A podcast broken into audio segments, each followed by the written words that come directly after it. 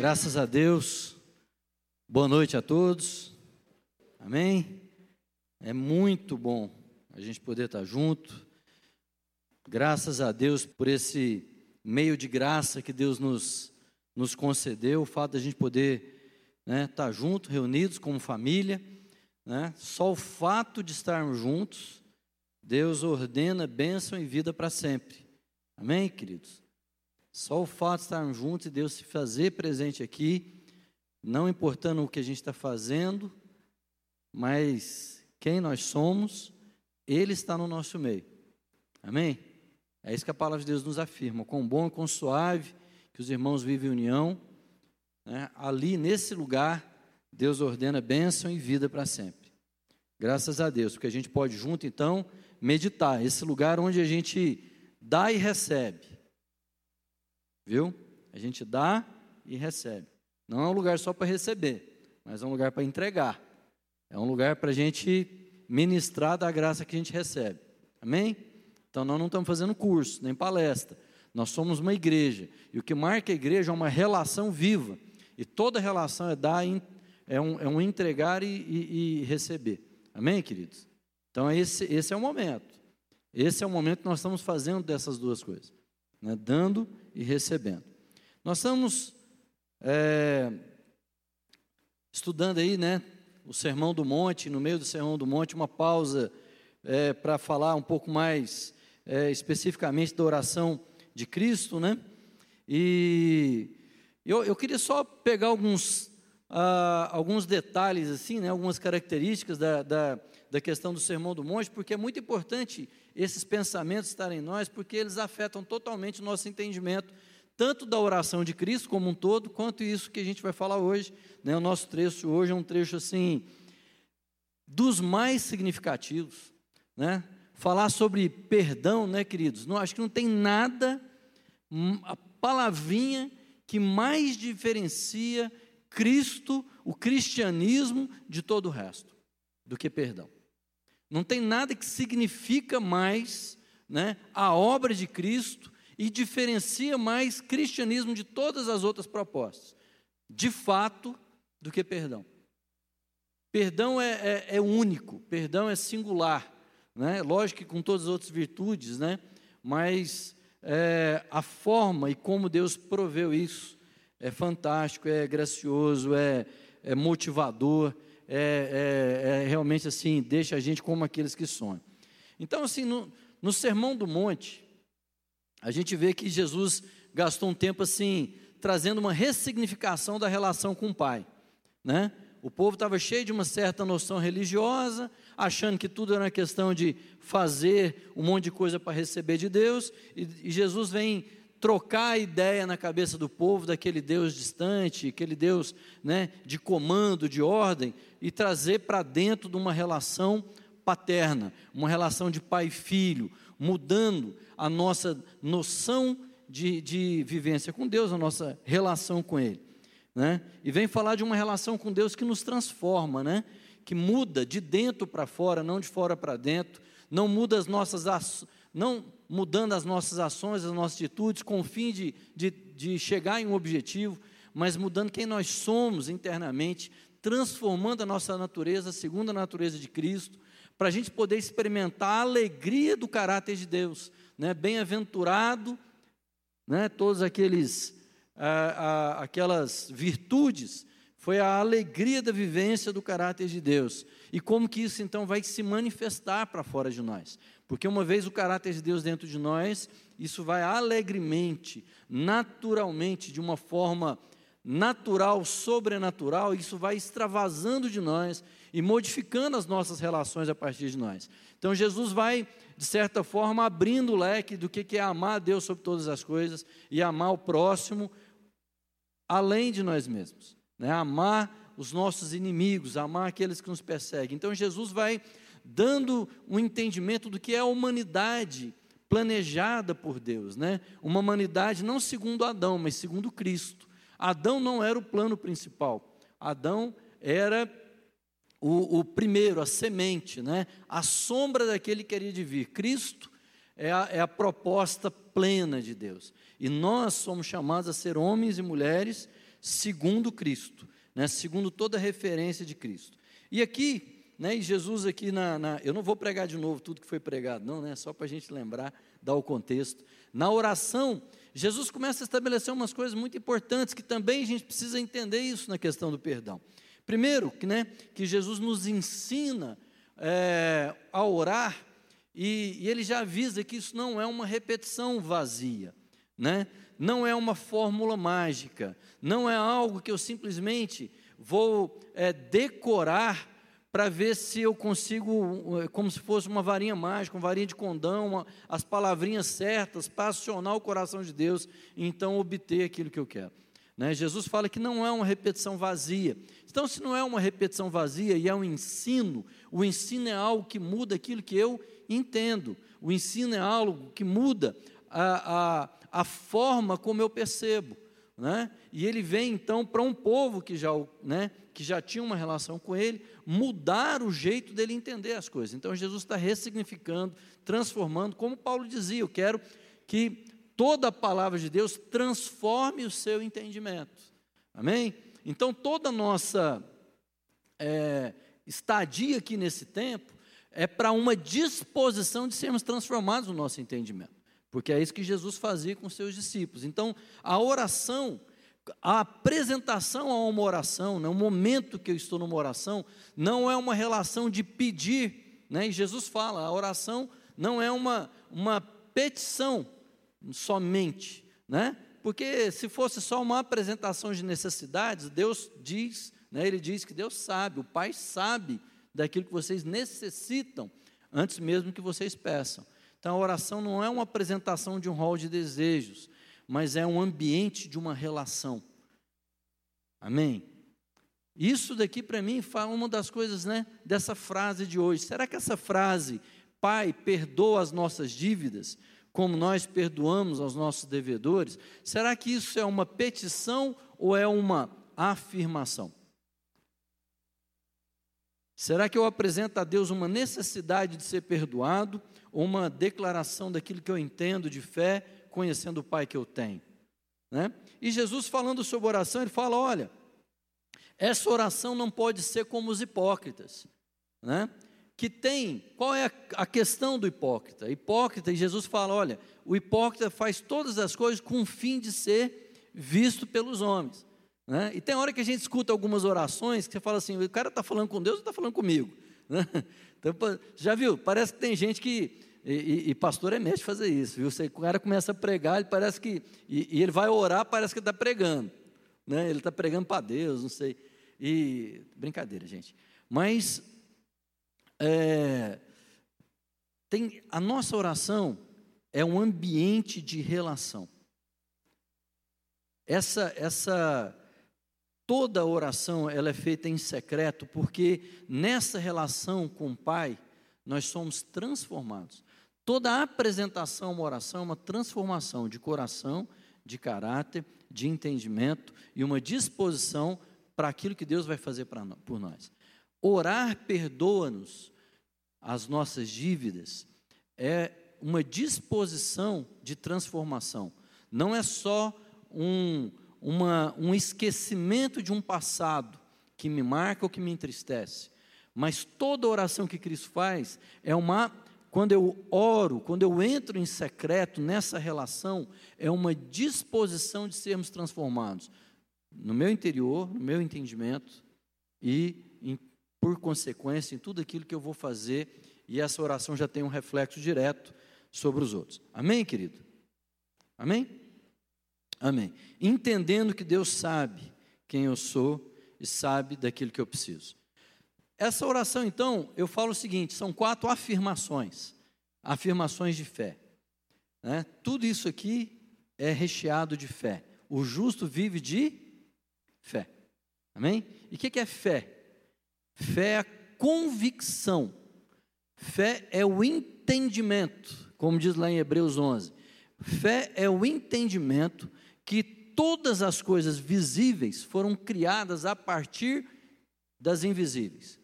A fé, então, ela envolve dois, dois universos, vamos dizer assim, dois, duas dimensões, uma invisível e uma visível. E a oração em fé é uma oração que vai trazer aquilo que está invisível diante de Deus para aquilo que é visível. O perdão é a expressão visível de algo que Deus já fez por nós de forma né, é, visível há um tempo atrás, uma hora que Ele expressou o seu amor, mas da sua graça invisível. E aí eu vou. É, é, quatro afirmações desse versículo. Versículo de Mateus 6, versículo 12: Perdoa-nos as nossas dívidas, assim como perdoamos aos nossos devedores. Vamos ler isso, não no sentido de uma súplica, vamos ler isso no sentido de uma afirmação. Pai, perdoa-nos as nossas dívidas, como nós perdoamos aos nossos devedores. Pai, o Senhor nos perdoa as nossas dívidas, como perdoamos aos nossos devedores. A nossa oração então vai ela ela e quando eu estiver orando eu tenho que lembrar disso. São quatro afirmações aqui. Primeiro, tudo começa na pessoa de Deus. Tudo tem início em Deus e na certeza de que Deus é um Deus que perdoa. Amém, irmãos? O que, que vem primeiro? O pedir perdão, o arrepender ou o perdão? Eu peço perdão para ser perdoado. É isso? É porque eu peço perdão. Veja, se eu me apresento de Deus orando, Deus me perdoa, é como se eu estivesse provocando em Deus o ato de perdoar. Eu vou provocar em Deus uma virtude, então Deus vai ter uma ideia a partir do momento que eu o provoco com a minha oração e ele então me perdoará. Paulo diz, né, lá naquela doxologia, naquela, ele fala assim: quem primeiro deu a ele para que ele fosse restituído? Jesus Cristo é o Alfa e o Ômega, é aquele de quem todas as coisas procedem e para quem todas elas convergem. Jesus é o início e o fim de todas as coisas. E a nossa oração, ela tem início na pessoa de Deus. Na certeza de que Deus é o Deus que me perdoa. Amém? Eu quero lembrar para isso, é, para você entender isso, vamos lembrar aquela. Vocês conhecem a parábola do filho pródigo? Parábola bem conhecida, tal, né? O, o, o filho na verdade, eu chamaria a parábola do pai do filho pródigo, né? Porque a parábola tem mais a ver com o pai do que com o filho. Porque, assim, no, no, ali é para dar referência do pai. O que aconteceu? O filho pediu herança, saiu, fez um monte de bobagem, torrou a herança toda, e no momento do seu pior, e no momento do seu pior, que eu quero reforçar isso, o que que motivou o que, que começou a transformar, o que, que é, é, é, provocou o entendimento, trouxe um entendimento né, à mente do, do, do, daquele rapaz, que provocou uma ação na vida daquele rapaz. Aquela parábola, eu não vou ler, mas vocês conhecem a história. Ele, no momento que ele estava lá, comendo da, da, da comida dos porcos, ele lembrou do quê? do ambiente da sua relação. Ele lembrou do seu pai. Ele lembrou da casa do pai. Ele lembrou da presença do pai. Certo? E ele falou assim: lá na casa do meu pai, todo mundo é tratado de forma justa. Os meus, até os servos comem bem. Há uma lembrança de tudo aquilo de quem o pai é. Amém, irmão? E, e qual é, nesse contexto, quando a gente chega para Deus para falar dos nossos pecados, o que, que eu tenho que lembrar? Que Deus é um Deus que perdoa. Como é que ele fez isso, né? Deus se envolveu primeiro pelo meu perdão. Eu não vou falar aqui sobre toda né, a doutrina da justificação, de entender Deus nos enviando Cristo, e em Cristo todos os nossos pecados foram perdoados. Quando Deus né? Quando Cristo morreu na cruz e, e, e, e ele foi levantado, o que, que aconteceu naquele instante? Vocês lembram? Só para a gente lembrar a doutrina, o que, que acontece? Quando Cristo morre na cruz e ele é levantado, né, ele é levantado assim, preso, pregado naquela cruz e ele morre, o que, que acontece naquele instante? Ele atrai para si o quê? Toda iniquidade. Qual iniquidade? Hã?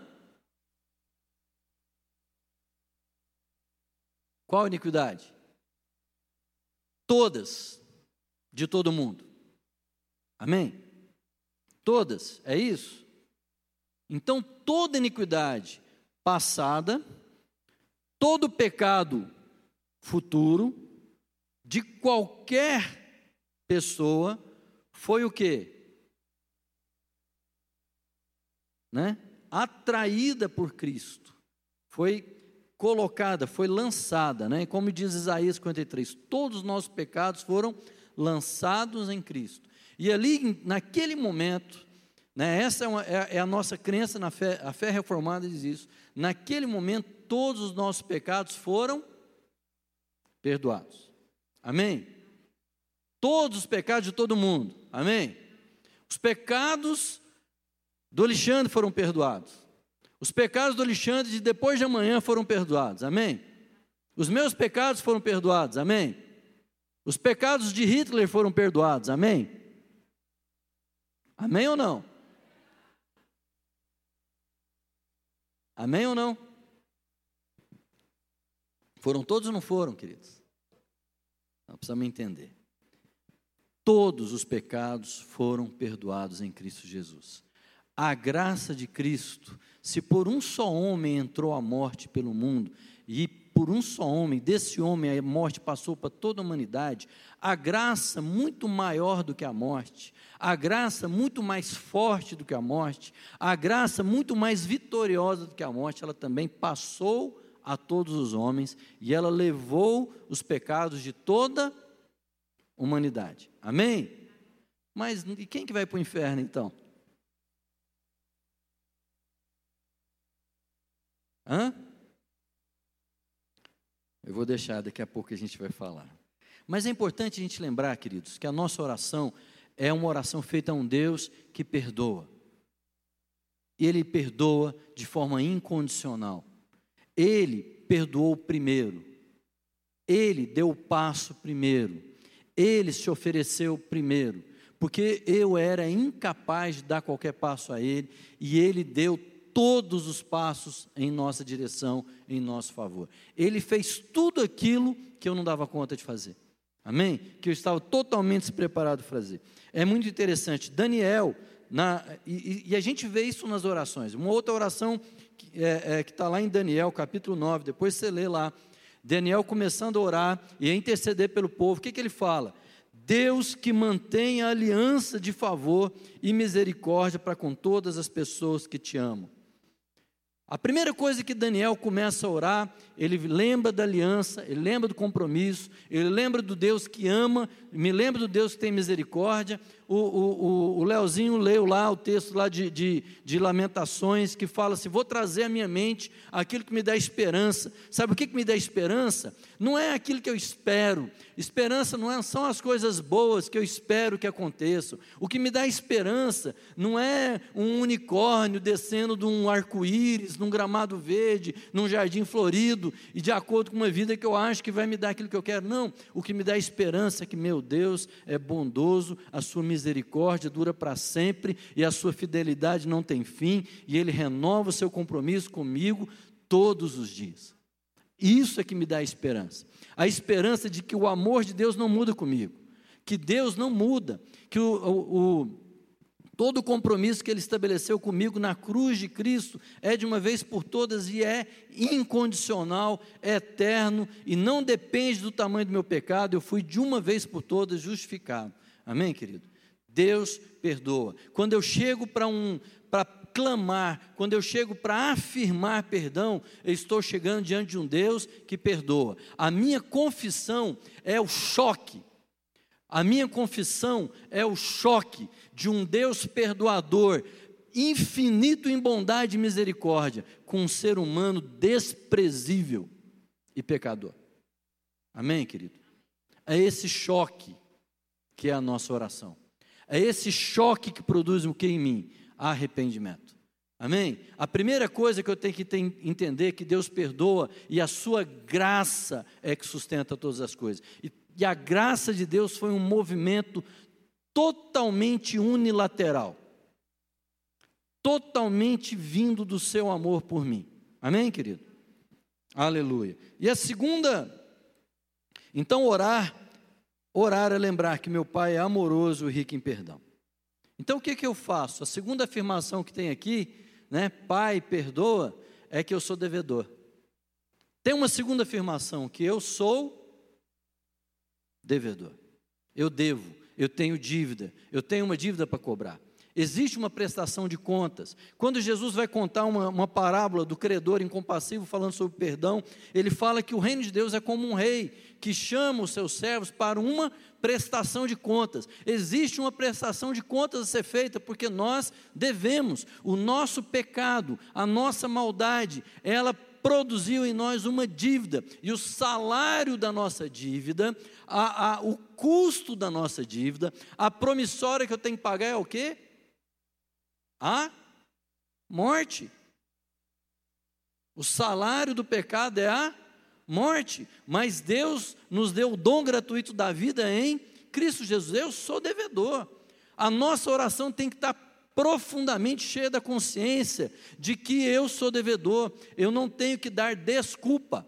Desculpa, minha oração é uma oração de arrependimento, de perdão e não de desculpa. Desculpa é o que?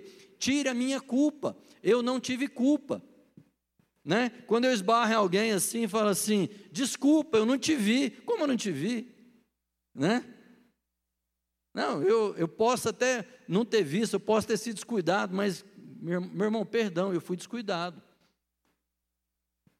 Tem que ter uma coisa diferente, sabe por quê, queridos? A, a, a, a confissão, ela é uma, é uma percepção clara de que eu sou um homem desprezível, de que eu sou um homem pequeno. Davi dizia assim: Eu sou pobre e necessitado, porém encontrei no Senhor salvação e auxílio para a minha vida.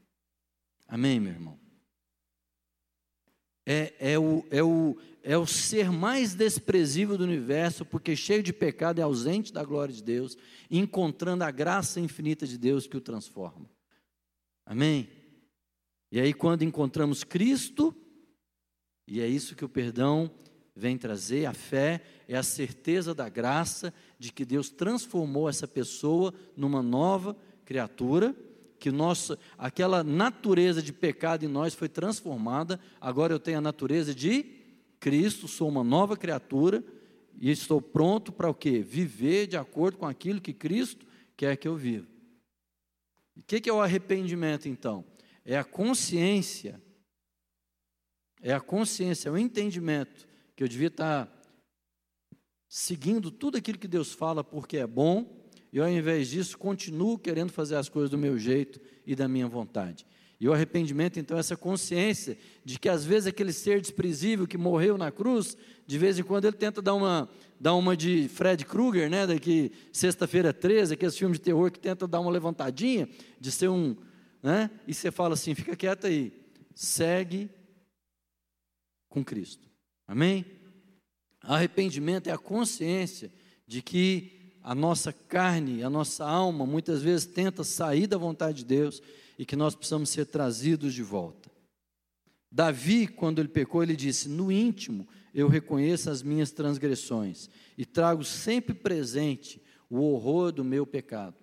Nós estamos vivendo numa geração, queridos, que não, não consegue mais se responsabilizar pelos seus pecados, que evita falar dos seus pecados, que quer se auto-justificar e quer dizer assim: a gente está é, trocando a palavra pecado por um problema. Ah, eu tenho um problema, eu como demais. Ah, eu tenho um problema com a pornografia. Ah, eu tenho um problema de ah, olhar para outras mulheres. Ah, eu tenho um problema de infidelidade. Ah, eu tenho uma doença de. Não, irmãos, isso tem nome, isso é pecado. E Davi diz: Eu conheço o horror do meu pecado. Irmãos, o Espírito Santo de nós, dentro de nós, vai revelar o horror do meu pecado e vai me fazer ver que essas coisas em mim têm que ser transformadas. Amém? Essas coisas em mim precisam ser transformadas. Mas eu sei que eu vou diante de um Deus que é gracioso e que ele já me perdoou. Então eu me arrependo não para um perdão que está à minha frente. Eu me arrependo porque tenho consciência do perdão que Deus já me forneceu em Cristo Jesus. Amém, meu irmão? A fé é a convicção daquilo que eu não vejo. É a convicção de que Deus já me perdoou. Então, na hora que eu confesso esse pecado, eu tenho então certeza de que Deus já me perdoou. E Davi diz isso lá no Salmo 51, ele diz assim, e é, e é interessante a confissão de Davi, presta atenção, porque ele fala, depois você lê lá no Salmo 51, ele fala assim: Senhor, eu pequei, eu pequei contra ti somente. Então há uma confissão, há uma verbalização de pecado. Eu não preciso ficar contando os detalhes, mas pecado tem nome. Se você for ver na, na, na oração de Daniel, Daniel 9 fala assim: Nós pecamos, nós fomos maus, fizemos coisas. E ele vai citando quais são as maldades, as mentiras, o desvio da palavra, os outros deuses que ele, eles tiverem, eles vão, eles vão, ele vai citando isso. E ele confessa isso. Mas a primeira coisa que ele disse era que Deus é um Deus rico em perdão e infinito em misericórdia. Amém? E aí, Davi, quando ele, ele ora, ele fala assim: Senhor, é, é, eu pequei contra ti, de forma que serás tido por puro no teu falar e justo no teu julgar. O arrependimento, querido, ele não coloca condições. O arrependimento não coloca, fala assim: Deus, se o Senhor me perdoar, então não tem castigo. Se o Senhor me perdoar, então não tem disciplina. Irmãos, nós temos que pedir, pegar a diferença dessas coisas. O perdão de Deus, ele me restaura a relação com Ele. Amém? O perdão de Deus me restaura a relação. Mas depois, Deus, porque me ama, Ele tem que continuar corrigindo a minha mente. O arrependimento é a disposição de uma transformação de mente. Ele fala assim: Deus, esse ser que eu sou, não é esse ato que eu realizei. Esse ser que eu sou precisa ser transformado. E eu estou me dispondo aqui a uma transformação de mente. Amém? Aquele que confessa os seus pecados e os deixa, alcança misericórdia. Amém, querido? É isso que a gente precisa estar entendendo. Então, a confissão, o arrependimento, pressupõe uma percepção da sua pequenez, uma percepção do seu pecado, mas uma disposição de ter aquilo transformado. E ele se submete a um tratamento de Deus que não é um castigo, não é uma penitência, é uma correção de rumo na nossa vida. Para que o caráter de Deus, enfim, seja transformado. Porque todo pecado é uma interrupção do fluxo do caráter de Deus em mim. É uma interrupção do crescimento da, da minha vida até que eu seja a estatura do varão perfeito, que é Cristo Jesus. Amém? E o que, que é o arrependimento? É falar assim: não vale a pena viver como esse velho homem, vale a pena viver como Cristo viveu, como Cristo é. Esse Cristo em mim a esperança da glória. Então eu quero voltar ao primeiro amor, quero voltar aos passos de Cristo. Amém, querido? Isso é o arrependimento. E aí então, fica a pergunta: Vai ter pecador no inferno, querido? Vai ter alguém pagando pecado no inferno? Vou mudar a pergunta. Vai ter alguém pagando pecado no inferno? Todo mundo está assim, tem pegadinha. Onde foram pagos todos os pecados? Hã? Na cruz de Cristo. Hitler vai para o inferno pagar pecado, querido?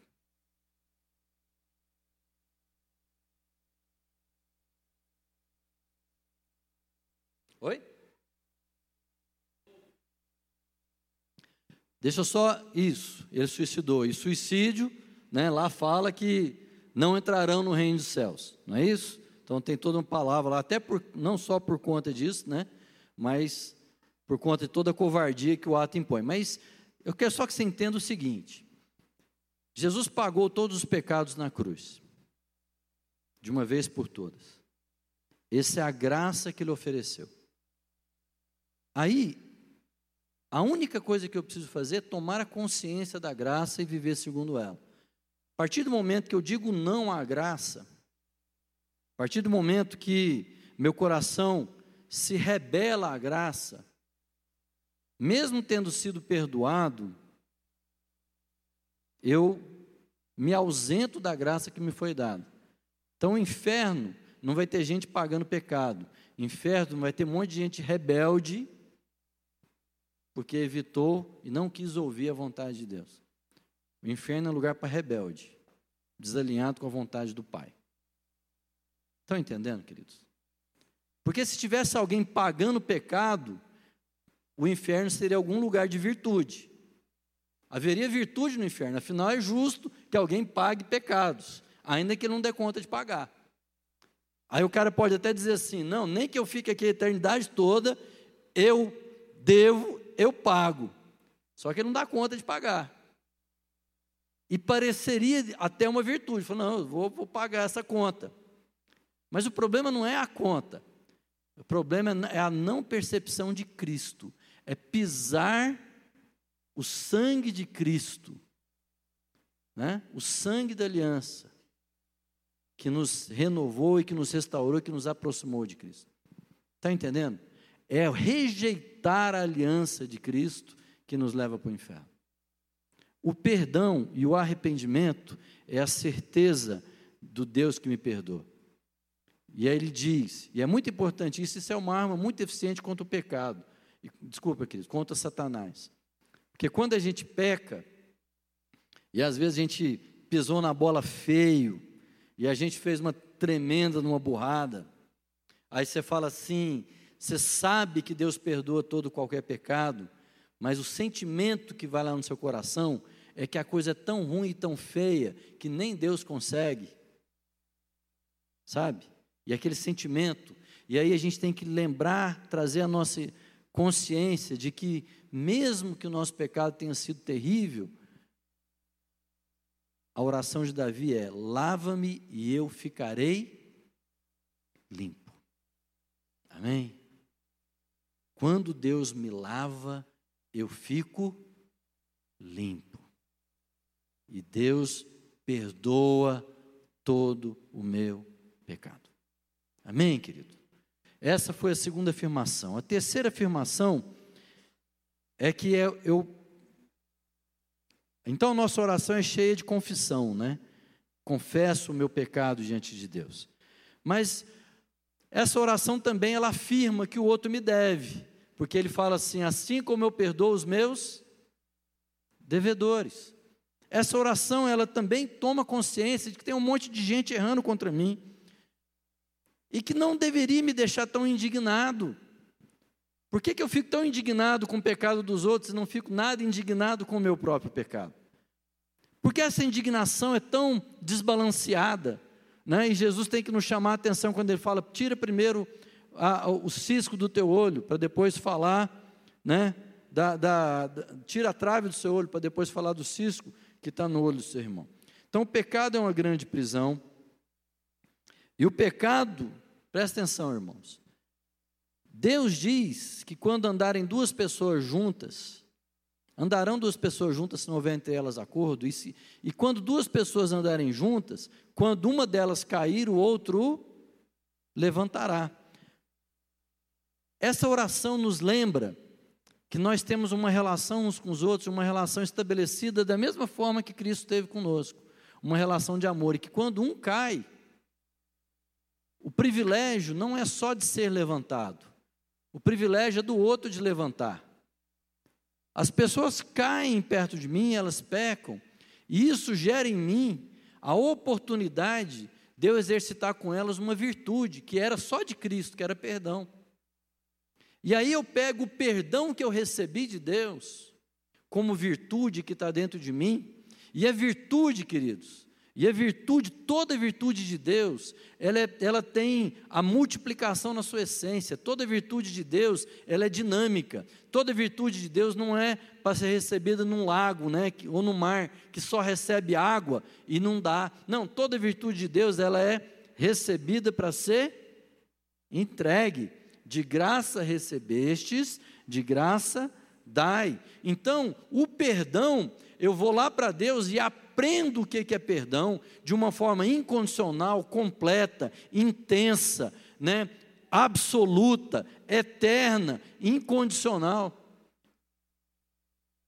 E agora, quando alguém peca contra mim, eu tenho uma reserva de perdão, né, inesgotável, recebida da cruz, para então oferecer para o meu irmão. E a minha oração, então, é cheia de confissão de pecados e declaração de perdão para aqueles que pecaram contra mim. Não é de ressentimento, não é de amargura, não é de pedido de transformação, mas tão somente de perdão. Porque, irmãos, se eu entender a graça do perdão,